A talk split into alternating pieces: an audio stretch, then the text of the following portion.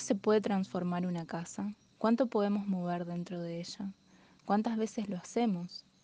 Pensaba en cada vez que limpiamos, cada vez que cambiamos objetos de lugar.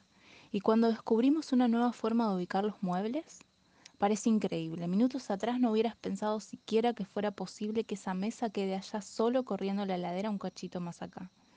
Y donde vos ahora tenés la alacena con paquetes de granel, el inquilino anterior ponía las toallas. Para él ese era su antebaño. Arriba de la barra la dueña había dejado unas tazas. Alguien le derritió una vela adentro. Yo las guardé, en donde era el antebaño del inquilino anterior. Y en lugar de las tazas ahora guardo semillas. Sí, tengo semillas. Me llegan semillas.